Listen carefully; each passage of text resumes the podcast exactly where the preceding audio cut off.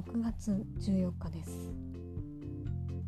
懲りずにまた高校生日記をえリアル高校生日記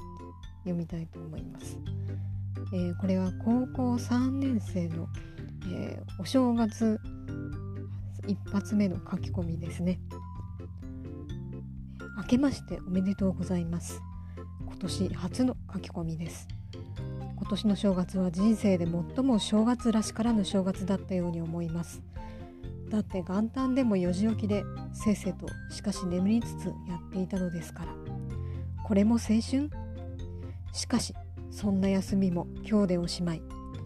明日から再び行われる過酷な補修の数々が意識の上に上るにつけ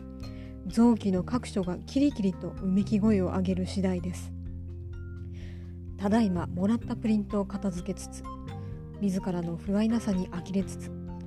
傍らのハゲロンヒーターこれハロゲンヒーターをわざとこう言ってるんですね。の日だまりの暖かさに意識を失いつつあるところです。もはやセンター試験まであと11日という素晴らしい状況に置かれこうして折れないとハリセンを手にした自分と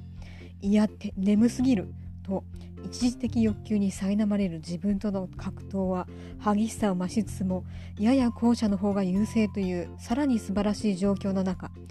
両者がアウフヘーベンした結論として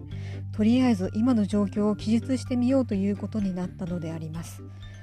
その結果だいぶ前者が蘇ってきたように思います。先ほど地理の問題を解いてみたところこの後に及んでも悲惨な結果に終わりましたがそんなのもあと11日で20点は上がるぜという心境にまで達してまいりました。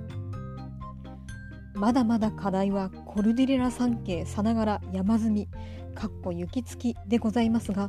まだ11日もあると考えますと